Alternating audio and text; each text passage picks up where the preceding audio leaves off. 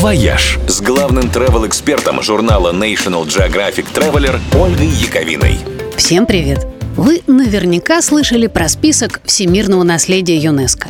Туда включают исторические и природные памятники, которые настолько круты, что сохранить их для будущих поколений – дело всемирной важности – но помимо этого у ЮНЕСКО есть еще список нематериальных объектов культурного наследия.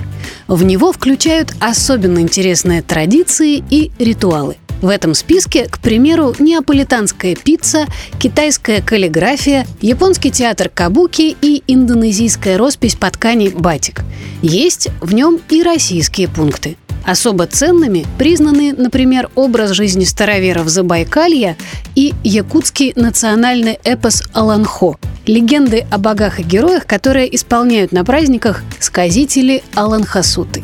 А на прошлой неделе список ЮНЕСКО пополнился еще одним нематериальным пунктом.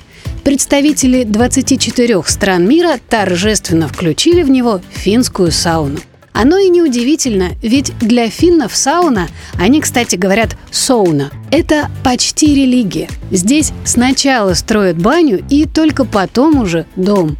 На 5 миллионов населения Финляндии приходится около 3 миллионов саун. Они есть даже в автобусах в кабинках горнолыжного подъемника, на колесе обозрения в центре Хельсинки и в здании парламента. И зачастую встречи с иностранными дипломатами проводятся именно в бане. В финском языке даже есть выражение «сауна майори» – «после сауны».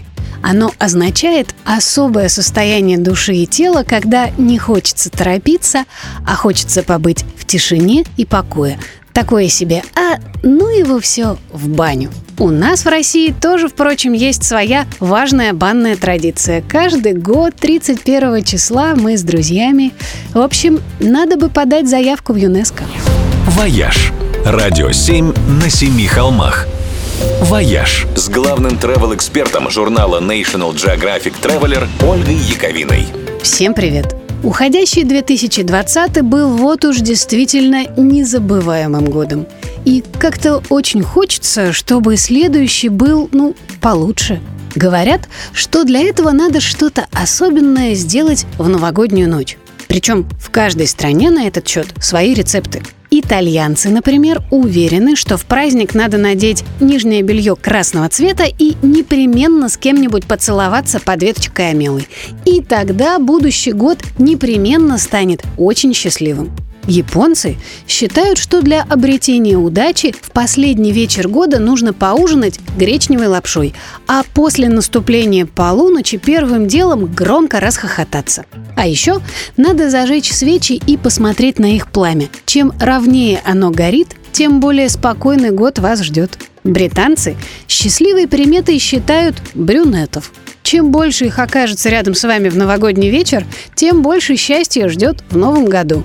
А еще они считают, что в праздничную ночь нельзя ничего выносить из дома, чтобы случайно не вынести и свою удачу.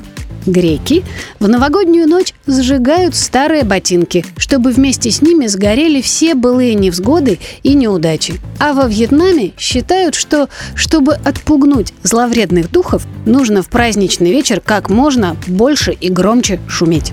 Не знаю уж, какая из этих традиций сработает лучше, поэтому на всякий случай в праздничную ночь можно сделать все. Хохотать, зажигать, веселиться на всю катушку и, конечно, целоваться.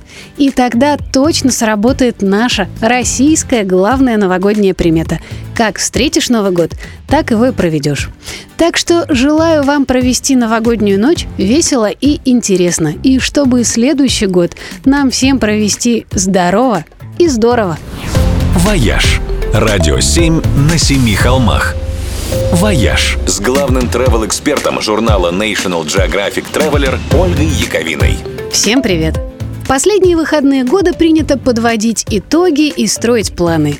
Но год уходящий был такой, что вместо итогов можно просто обняться и поплакать. А будущее остается туманным. Уж для сферы путешествий так точно.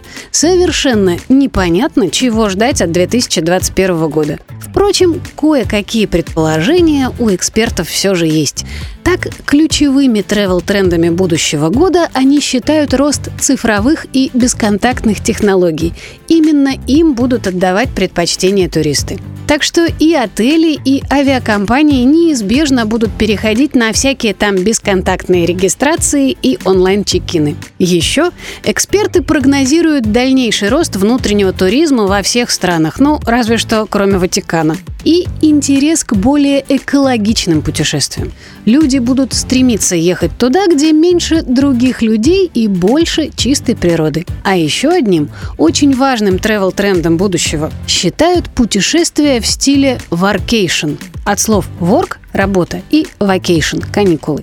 Пандемия ведь окончательно доказала даже самым консервативным, что сотрудники вполне могут работать удаленно – а если работать можно откуда угодно, то почему бы не делать это в каком-нибудь прекрасном месте с видом на море? И вот уже многие страны, в частности Бермуды, Эмираты, Грузия, Эстония, Хорватия и Ангилья, стали предлагать долгосрочные визы для фрилансеров а отели и сайты типа Airbnb делать специальные тарифы для продолжительного проживания и работы.